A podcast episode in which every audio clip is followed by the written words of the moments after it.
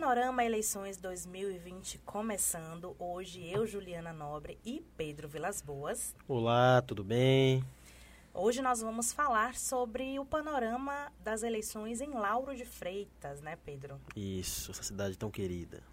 Pois é, e Lauro de Freitas aí, né, há pouco mais de um ano das próximas eleições, já pode contar então com quatro nomes que devem disputar a prefeitura em 2020. Né? Atualmente, então, nós temos a prefeita Moema Gramacho, que vai tentar a reeleição. Temos o nome de Mirela Macedo, que é deputado estadual. Gustavo Ferraz, e a gente vai falar quem é Gustavo Ferraz. E também Teobaldo Costa, né? Que são dois nomes aí que podemos dizer que são novatos na política. Isso, exatamente. Teobaldo tentando vender essa de outsider, né? É, né? vamos ver, né? Bom, todo mundo sabe, ou pelo menos quase todo mundo sabe, da, da treta, né? Que Moema Gramacho teve com Mirella, né? Aí na, na última eleição, elas acabaram brigando, depois fizeram as pazes, mas não foi uma, uma paz, muito, as pazes não foram tão em paz assim, né? mas elas são dois nomes que vêm é, aí ganhando força, mas tem um outro nome que vem ganhando, vem pelo menos tomando o espaço da imprensa, que é o de Teobaldo, né? Você que tem acompanhado mais de perto, Pedro, quais as suas impressões aí dessas essas candidaturas postas? É, Teobaldo é o que está apresentando o projeto mais consistente, assim. É, ele tem um outro nome envolvido aí, que é o de Matheus Reis, mas ele não tem sido ventilado como cabeça. Ele ia compor uma chapa com o Teobaldo. Matheus Reis, que já tentou também a prefeitura nas últimas eleições, mas perdeu. Ele está no Cidadania, que inclusive está em, em, meio a um imbróglio envolvendo o partido. Ele vai sair do Cidadania, certamente, para compor essa chapa com o Teobaldo disputar para o ano que vem. Uhum. É, há uma possibilidade de Mirella, Teobaldo e Matheus Reis também formarem aí um grupo político, então? É, isso tem ganhado mais força no, nos últimos dias, mas a gente já tinha adiantado com, com matéria sobre isso há alguns meses que Mirella está existindo, tem essa possibilidade de Mirella abandonar a pré-candidatura para apoiar Teobaldo e Matheus Reis, até porque é, ela tem um cargo, né, deputada estadual, vai largar isso para se aventurar em uma candidatura que ela nem está vendendo tanto isso, nem está com muito apoio.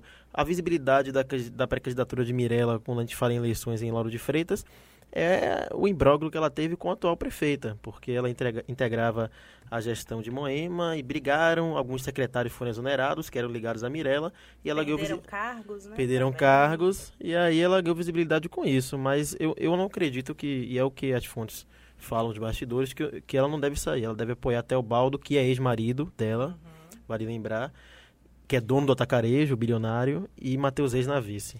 Bom, na verdade, é, causou, na verdade, um certo desconforto dentro, dentro da base em relação ao PSD e ao PT, né? Só para entender aí que esse imbróglio envolvendo as duas, ela é, teve início após o governador Rui Costa visitar o município em abril. E segundo Mirella, né, não ter sido convidada, não foi convidada pra, pela prefeita Moema Gramacho para comparecer ao evento.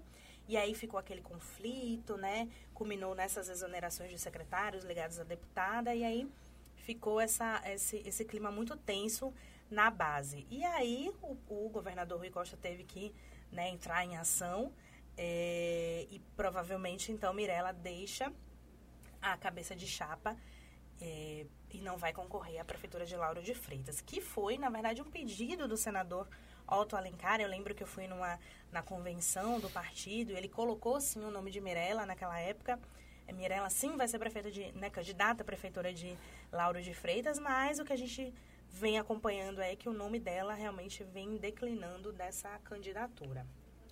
Bom, uma pessoa também que a gente tem que falar aqui, então, é Gustavo Ferraz, né, que tem ganhado também um espaço. É, Gustavo Ferraz teve seu nome envolvido naquele escândalo de propina que levou o ex-ministro Gedel Vieira Lima à prisão. E a justiça o inocentou, né, mais tarde, né? E aí Gustavo Ferraz tocou a bola dele, né? Foi e está fazendo já a pré-campanha lá em Lauro de Freitas. Isso, também sem muita visibilidade, né? Teve a, o lançamento da pré-candidatura de Ivanilson aqui em Salvador do PV, ele estava lá também, mas é, é, é, alguém que não conseguiu é, é, é viabilizar muito a pré-candidatura, não. Acho que pode até sair, mas para jogar o nome né, ao, ao vento, mas não, é um nome forte, não. Mas ele também ainda não apresentou um, um vice, um possível vice.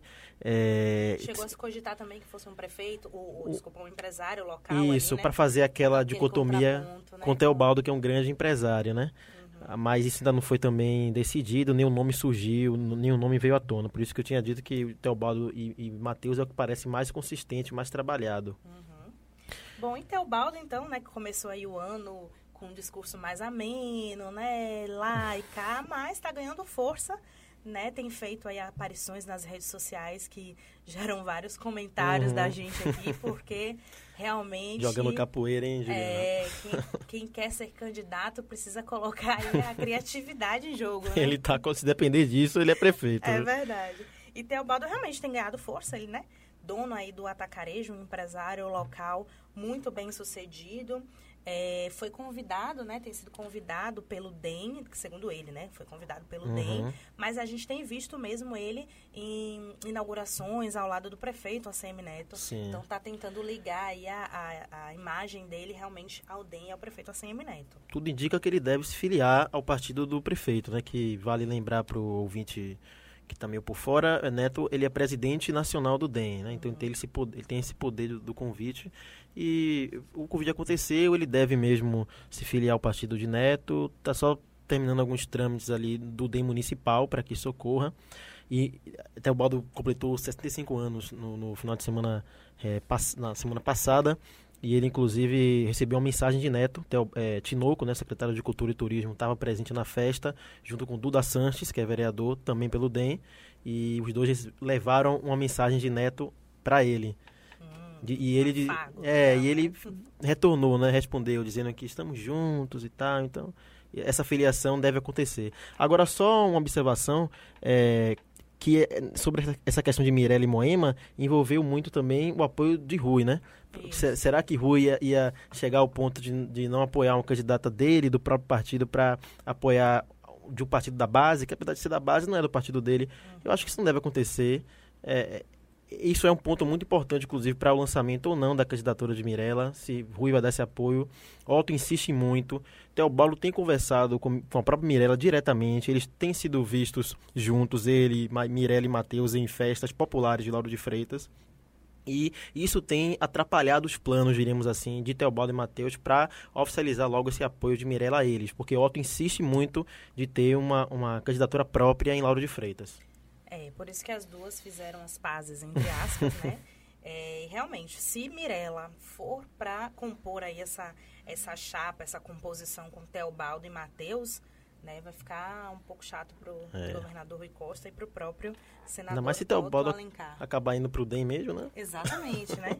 Porque Márcio, Márcio Reis é do PSDB, né? É Matheus Reis. Matheus Reis é do PSDB. Do Cidadania. E tá querendo ir para o Cidadania, ele já fechou? Não, é, é, isso, ele é do Cidadania, mas é, deve sair depois que Joseval manteve o Pires, que é o secretário municipal, é, é um, é, é um dos secretários de Moema na gestão.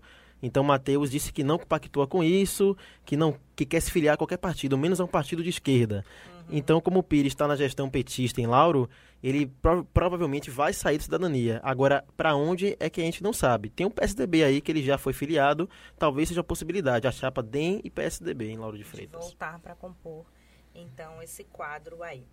Bom, as próximas notícias você acompanha então no bnews.com.br e toda essa movimentação de Laura de Freitas que vai dar muito o que falar, né, Pedro? Vai, viu? Dá uma confusão.